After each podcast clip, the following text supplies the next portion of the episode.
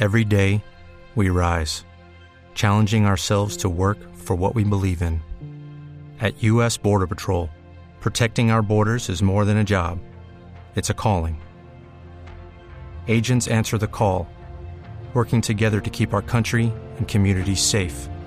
If you are ready for a new mission, join U.S. Border Patrol and go beyond. Learn more at cbp.gov/careers.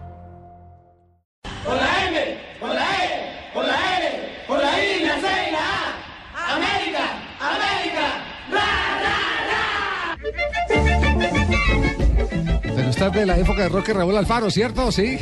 A las 2 de la tarde, 52 minutos. Maestro, ¿cómo le va? Buenas tardes. Un placer tenerlo acá con nosotros en Blog Deportivo para todo el país. Muchas gracias, Javier. Muy buenas tardes. Realmente mm, me empiezan alegrando la tarde con esa música. Es un recuerdo. ¿le trae buenos recuerdos? Sí, inmensos, agradables. ¿Cuánto tiempo jugó usted en América? Eh, casi tres años. Eh, mitad de 81, 82 y 83. Y después me retiré a River. ¿Quiénes fueron, quiénes fueron los, eh, los compañeros suyos eh, en el último año en América? El último año, Falcioni, Sí. Valencia, Espinosa, eh, Penagos, eh, Jorge Porras, eh, Juan Caicedo, eh, Gerardo González Aquino, yo, Juan Manuel Bataglia, Jorge Penagos, Víctor Lugo, ¿Qué tal el Daniel combo, Teglia Qué banda. ¿Y el técnico era el doctor Gabriel Ochoa Uribe? y, ¿O no? y la figura descollante del gran Willy. Del, ah, Will, usted le tocó con, Sí. con Wilton Ortiz, Sí, claro, hoy, sí, señor. Casualmente hoy a la mañana me vi Sí. porque, a ver, no me voy a jactar de, de todo lo que digo en relación a él. ¿no? Es tremendo. Para mí aparecerán jugadores eh, buenos, muy buenos, pero ninguno igualará a Willy. Eh, lo sentí incómodo cuando lo tenía jugando para el Cali. Me dio placer cuando lo tuvimos jugando para el América. Lo enfrentó y lo, Es claro, lo compartió sí, y lo disfrutó en el entonces. 82 era jugador del Deportivo Cali. Claro, y llega después de eso. Después de eso viene con nosotros. Bueno, tremendo, tremendo. Campeón dos veces con América. El, el equipo, este- esto, esto para Lo bueno recordarle de a los catanos de ese es momento. que ya se le está pareciendo la voz a la mía. Ah, De verdad que eh, vamos pero- muy bien. eh, Pero, no, de verdad pero que... José, eh, ¿sí, sí encuentra tonalidad parecida a la suya? Sí, claro, yo pienso que en 10 años estamos hablando igual. eh,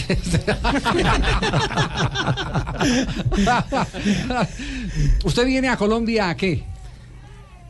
Aparte de un, po- repasar, un po- un aparte poco de a- repasar a- esos un- grandes un poco a momentos. repetir lo que hice cuando vine como jugador. Sí. Eh, si es la expresión, eh, a ver, eh, eh, pedante, a triunfar. A triunfar. Y, eh, y eso fue lo que vine a hacer en América. En América a mí me dio la posibilidad de ser campeón por primera vez en el fútbol. Pero cuando usted dice viene, viene a triunfar es... eh, Vino a- vengo a triunfar en lo que pretendo hacer. ¿Qué- Hoy, hoy vengo a hacer una carrera sí. en la cual vamos a poner un seminario en relación a todo lo que uno ha aprendido como jugador y ha aprendido como entrenador de la escuela donde yo nací. Mi escuela siempre fue la de Newell's Old Boys. Ahí me crié y ahí crecimos eh, bajo la, la atenta vista y mirada de Jorge Bernardo Grifa como jugador y como entrenador. El maestro Grifa. Entonces todo eso, Grifa expuesto en el, en el país nuestro y después de- del jugador lo expuesto afuera, eh, con, con mucha categoría.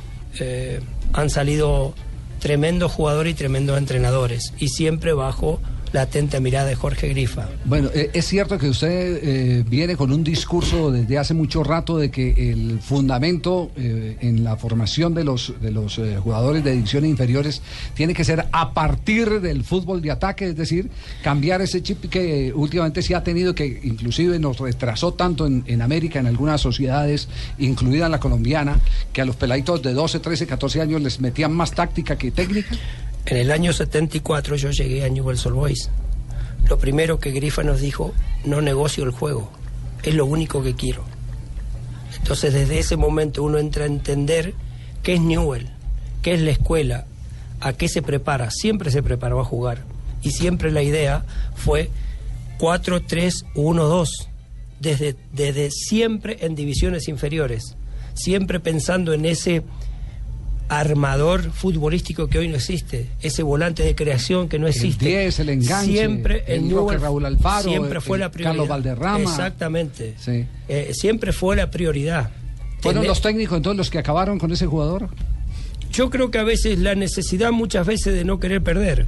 Ajá. Es como que jugamos más a defendernos para, para mantener más, más tiempo en nuestro trabajo, porque Aten- eso ocurre. Atendemos más el estómago Eh, entonces. pero es que muchas veces pasa eso. Hoy la, la urgencia de conseguir resultados inmediatos nos lleva a, mm, a- muchas veces a, a formar equipos completamente defensivos, Sí. que jugamos al error del contrario.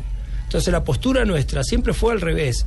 Nosotros Newell siempre se trabajó de mitad hacia adelante, siempre buscando, intentando lo más difícil, que es construir. Entonces, sobre eso siempre nos hemos manejado, sobre eso siempre hemos aprendido a entrenar y a jugar sin pelota, que es una de las cosas más importantes que hoy existen.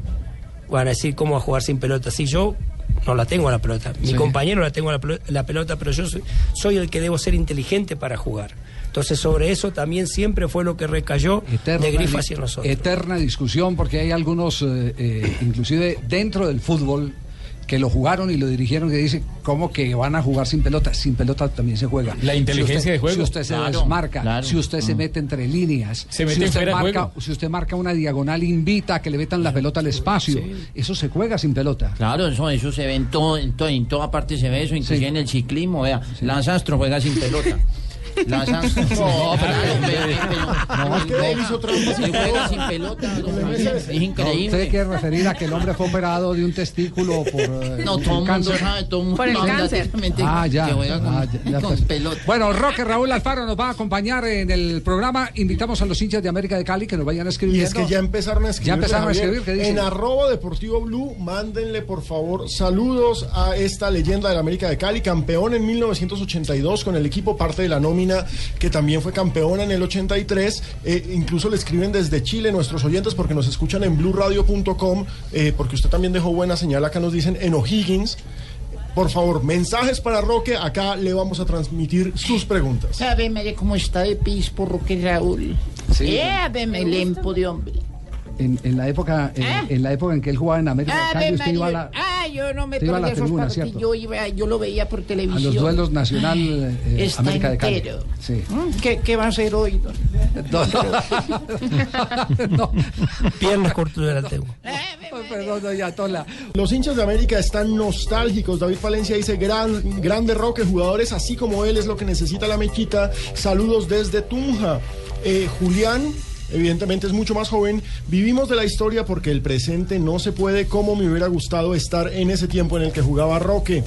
Eh, la familia Romero, porque así es el arroba, pregunta que si viene a dirigir al América, por favor. No. De frente, no, no viene a dirigir el América. Eh, Gus García Ores dice No que es un jugadorazo, que hay que saludarlo, que él es de Palmira. Nos están escribiendo mucho desde el Valle del Cauca, pero desde todas partes del país en donde América tiene mucha, mucha gente. Y hay una pregunta interesante de arroba avansoft. Entre Wellington y Falcao, ¿quién considere que mete o metía más miedo en las defensas? Wellington. Bueno, y yo recuerdo esa época cuando jugamos juntos. ¿Por qué Willington? Tenía más desborde y más gol. Falcao. No, eh, eh, Falcao puede tener más gol, pero Wellington desbarata. No, es que, eh, a ver, primero, si lo miramos físicamente completamente distinto. sí, Pero era totalmente. mucho más complicado marcar a Willington que marcar a Falcao. Eh, muy mañoso Willington. Ese codo arriba. Con- oh, arriba, abajo, donde venga. Eh, por eso digo, armado. era una cosa verlo a Willington, sufrirlo como, como rival y tenerlo para uno. Eh, era una solución, ahí dice, problemas se la damos a Tevez, nosotros problemas se la damos a Willy. Eh, solucionaba todo. O, a ver, por eso puedo hablar con conocimiento de causa de alguien que compartí, que conviví. Sí. Falcao fue otra historia, eh, muy, muy poco, muy reciente, muy niño cuando lo- lo- llegó a River. Después fue ¿Usted creciendo. manejaba la quinta en? Reserva, La reserva. Ahí La hablaban de. Cabenagui. Cabenagui Sí. en ese momento era, un jugador de reserva junto a Alessandro, de Michelis, lo mismo. Todos esos chicos que hoy ya son historia y, y muy presentes en el fútbol nuestro fueron jugadores que estuvieron bajo mi, mi conducción en, en la reserva de River Plate. Sí, eh, el presidente Falcao, ¿cómo lo ve, Roque? Siempre pensamos que por ahí un jugador a una edad eh, a veces cuesta recuperarse. Eh, yo creo que es demasiado profesional como para que eso lo ayude mucho a la recuperación muy, muy rápida, la cual todos deseamos. Eh, vimos un Falcao no 100% en el Mundial, que realmente... Copa América. Perdón, en la Copa América, que eso realmente lo, lo sufrió Colombia y también lo sufrió él, porque seguramente que venía con muchísimas más ilusiones. Pero bueno, creo que también tuvo muy poco tiempo para poder entrar a, esta instancia, eh, ponerse a la altura, eh, físicamente, futbolísticamente, reencontrarse con sus compañeros. Eh, todo lo que mostró hace dos o tres años atrás, eh, vimos que lo puede hacer. Entonces yo creo que por ahí va a querer intentar volver a aquel, aquel pasado. Mucha fuerza, mucho poder tiene de poder superarse y creo que eso es importante y como dije, mucho profesionalismo. Creo que es un ejemplo a seguir en lo que uno pretende ser jugador de fútbol si lo miramos a Falcao. Hola. Roque, yo cuando, eh, cuando conocí a Roque, eh, de verdad que yo, yo estaba muy jovencito y cuando lo vi le dije, Hola, soy Falcao, el verdadero campeón. Nos vamos a mensajes comerciales, 3 de la tarde, 6 minutos. Estamos en Blog Deportivo compartiendo con Roque Raúl Alfaro, campeón intercontinental de clubes con River eh, Plate. Sí, y además, además eh, eh, ídolo de la hinchada de América de Cali en el fútbol colombiano. En arroba deportivo blue, Sí. qué montón de saludos, Bueno, Roque. eh, Viene el gringo Palacio con Cali, está listo. Va a cobrar, cobra el balón por elevación cayendo a tierra. Entra buscando a todo el mundo, fallan todos, queda la pelota para. Cinco minutos, ya cinco minutos de la primera parte. Está metiéndose el Tigre, derecha por la izquierda, se entró, el balón cae. Hay rechazo de Juan Caicedo. Esa es la voz de Rafael Enrique Araujo Gámez. ¿ah? La recuerda. Bueno, presente, ¿cierto? muy Sí. presente, inolvidables, eh, recuerdos muy gratos de un momento muy bueno de América también. Sí, eh, ¿Usted mira con nostalgia lo que pasa ahora con América? Y sí, yo creo que uno forma parte de una historia y cuando las cosas en el equipo en donde uno fue útil en un momento nos tuvieron en cuenta, nos entristece ver esto, ver una realidad en la cual hasta se torna de- demasiado difícil ver una, una posibilidad de, de ascenso inmediata, inmediatamente del América. Distin- distinto a otro dolor que usted debió haber sufrido, que fue el descenso de River, También. pero River volvió rápido. Sí, pero vol- volvió rápido y creo que a veces hasta uno piensa que hay momentos que esas cosas nunca van a sirven. quedar bien, pero sirven. Le sirvió Independiente. Mm, a ver, nunca se va a borrar esa mancha en River, eh, porque aparte, fíjese que el presidente de ese, de ese River era Daniel Pasarela. El entrenador de River de ese River era el negro JJ López. O sea, jugadores que fueron historia en River. Que, Y en la selección y en argentina. la selección argentina y que le haya pasado eso, pero bueno, no hay mal que por bien no venga, se dice, y esta llegada de Donofrio le dio la posibilidad de una cara completamente distinta a River, de una credibilidad de la gente, de un entorno sobre jugadores que han sido eh, bandera y estandarte para River, el caso del Beto Alonso, Francescoli, Amadeo Carrizo, el Pato Filiol, que están muy cerca de, Tanta de- historia, y si no, muchísima atrás, historia. Y sí, eso, eso. El nene Sarnari, Ah, el el el ¿ya indio visitó al Solari. nene aquí o no? Me han hablado y me puse muy feliz porque Sí, en realidad sí. Su compañero de él, el indio Solari, fue Sí. quien me puso a mí como titular en Newell y no, no me no, no salí más de ahí, ¿no? Ahí tiene. Sí, diga, don Angelino. Eh, sí, señora, un saludo a los niños y las niñas nuevamente, la gente de la parte urbana No. y el sector rural. Acuérdate que Sí. nosotros somos apolíticos. En este programa no le ruego que se eh, refiera única y exclusivamente a temas futbolísticos. Políticos que nos ayuden, los vamos metiendo. A políticos que nos ayudan, vamos metiendo. Sí, muchas gracias, don Javier.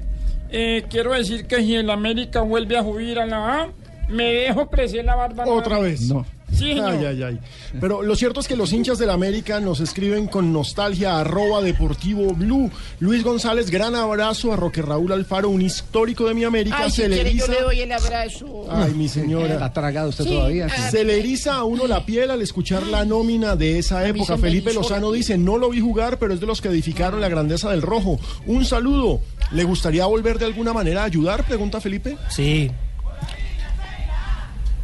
Si quiere que me extienda, me extiendo. Pero ¿Le gustaría dirigir tan, la- tan, tan, Maestro, ¿le gustaría tan- dirigir a la tan América? tan definido, porque son A ver, uno nunca debe olvidar eh, aquellos que le fueron muy útiles en la vida.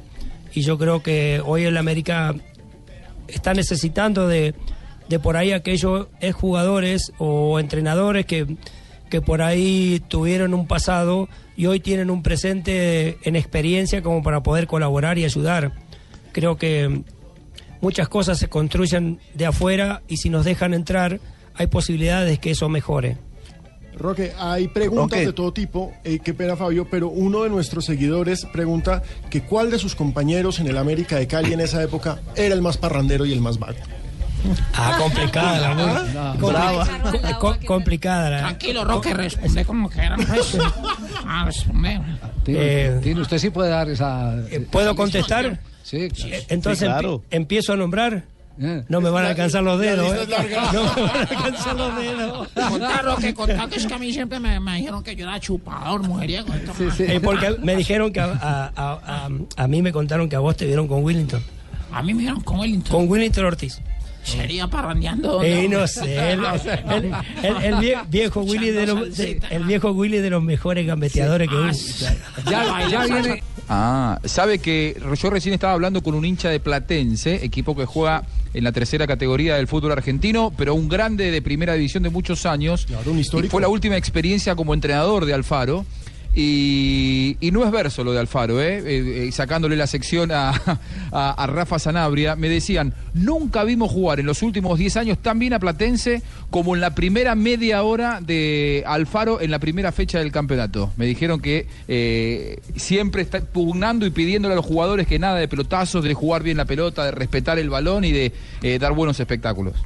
Bueno, es, verdad, es- es agrade- un- agradezco- una magnífica carta de presentación, Roque. agradezco el comentario porque en realidad fue así. eh, fue la primera vez en tanto tiempo en un equipo que siempre está acostumbrado a rezongar que perdimos el partido y salimos aplaudidos. Fue la primera, después de Mm. Eso muchísimos me decían. años. Es Sí. increíble, ¿no? Que, Eso me que- decían. Que muchas veces se logre esto, pero bueno, fue la consecuencia de, del juego en el que uno habla. Nosotros una semana antes habíamos jugado un partido amistoso previo a iniciar el torneo contra Banfield, de primera división, que aún dirigía Almeida, y la habíamos ganado 2 a 0 en la cancha de ellos, y realmente jugando muy bien, o sea, había muchas cosas que por ahí habíamos entendido, y muchas veces no por la necesidad del- de tanto el tiempo de trabajo, porque había sido muy escaso, sino por ahí la, la simpleza de la manera como uno habla y del entendimiento que pueda tener el jugador y la capacidad que pueda tener. Eso nos ayudó muchísimo. Realmente fue, a ver, un tiempito muy lindo en Platense. Eh, lástima que fue muy corto. Sí. Eh, estamos con Este hincha Raúl Alfaro. me decía ¿sí? justamente, Javi. Sí. Este hincha platense justamente me decía, eh, perdimos el partido y el equipo se fue aplaudido como hacía por lo menos 20 años que no se iba aplaudido de la cancha de Platense, porque usted. Platense le ha tocado sufrir un par de descensos en los últimos años. Sí, vea usted. Más hinchas eh, le siguen escribiendo a Roque Raúl Alfaro. Le siguen mandando abrazos, le siguen pidiendo que vuelva a salvar a la mechita. Muchos preguntan que cuál va a ser el secreto, ya que usted también fue eh, eh, parte de River Plate. ¿Cuál es el secreto para que el equipo, un equipo grande, vuelva a ser grande? A ver, tienen que ir muchas cosas acompañadas. Primero, gastar bien y no malgastar. Eh, no llenarnos de jugadores. Apuntar a lo que mucho tiempo fue importante en América, divisiones inferiores. Traer jugadores que sirvan como espejo para los chicos que están intentando integrar el plantel de honor. Y por sobre todo, amar la camiseta que estás eh, usando por, por historia. América es muy grande. Eh, Roque le habla a Juan Manuel Santos. Ay, Dios. ¿Cómo hace uno para también subir la imagen y cómo mejorar? No, no, no, esa, Ah, esa como pre- para esa- volver a estar en la en las encuestas. no, esa, esa pregunta, esa pregunta es para Juan Mesa, no es para Roque. Mesa? Sí, no, para no, Juan no, Mesa. pero es no. que, hombre, hay que meterle... y Camilo Cano, esa pregunta es para Juan Mesa y Camilo Cano. Pues déjeme aprovechar. eh, 3 de la tarde, 26 minutos. Fabito tenía pregunta para Roque Raúl Alfaro antes de ir a comerciales. Sí, claro, era, era preguntarle, él hace un momento hablaba sobre eh, la escuela de Newell's Old Boys. Eh, hay un hombre histórico de esa, de esa casa que es el Tata Martino, por supuesto. ¿Usted cree, Roque, que el Tata Martino eh, es de, del estilo de juego de esa escuela de la que usted habla o se ha apartado un poco? No, a ver, nosotros eh, siempre entendimos una cosa. Grifa siempre nos propuso su idea de juego, a desarrollarla después cada uno con sus ideas. Nunca nos dijo esto va para aquí, esto va por allá.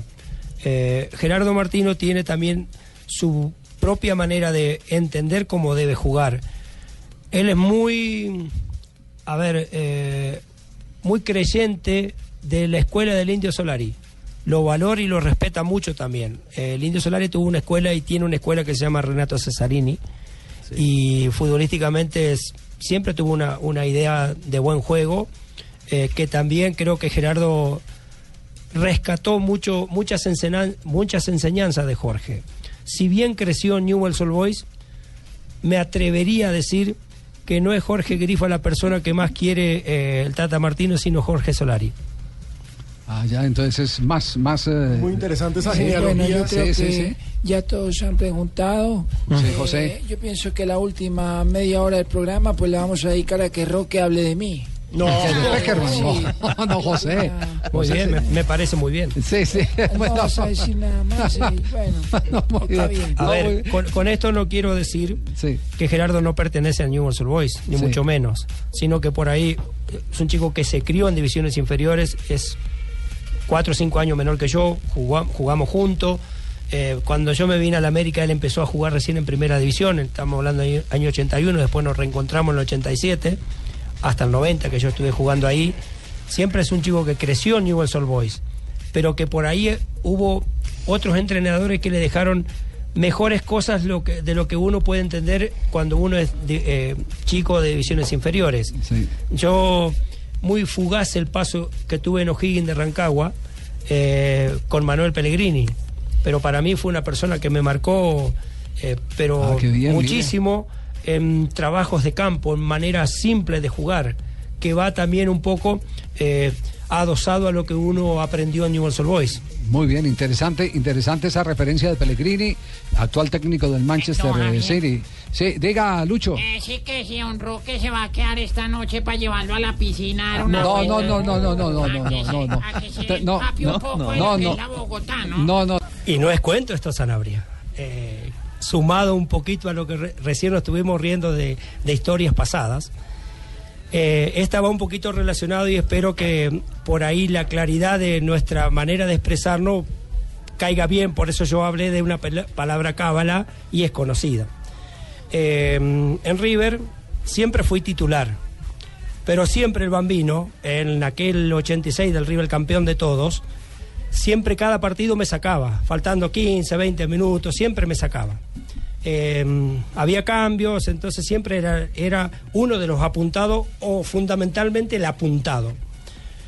Todo esto lo llevo a Japón, cuando estábamos jugando la final de Intercontinental. Estábamos ganando 1 a 0, iban dos minutos de los tres de adicionales y cuando faltaba el último minuto, cambio en River. Miro, me- se me dio por mirar y vi la número 11 y digo, a mí me saca este. Entonces vengo, yo era un tipo, siempre fui una persona muy respetuosa con él y siempre le llamé de Beira o Héctor. Normalmente todos lo llamaban Bambino. Entonces cuando yo llego a- al, eh, salgo, entra el, el gringo esperandío, llego y lo abrazo y le digo, Bambino, ¿qué pasa, Roque? Me dice, pero falta un minuto, ¿cómo me vas a sacar ahora? Entonces me abrazó y me dijo, es cábala, Roquecito, es cábala. Y, y- y no es cuento, Sanabria. Y no es cuento. Y seguimos. Sí. segunda parte. Segunda parte. Llevado ya a mi Cali. Eh, Julio Falcione, muy amigo mío.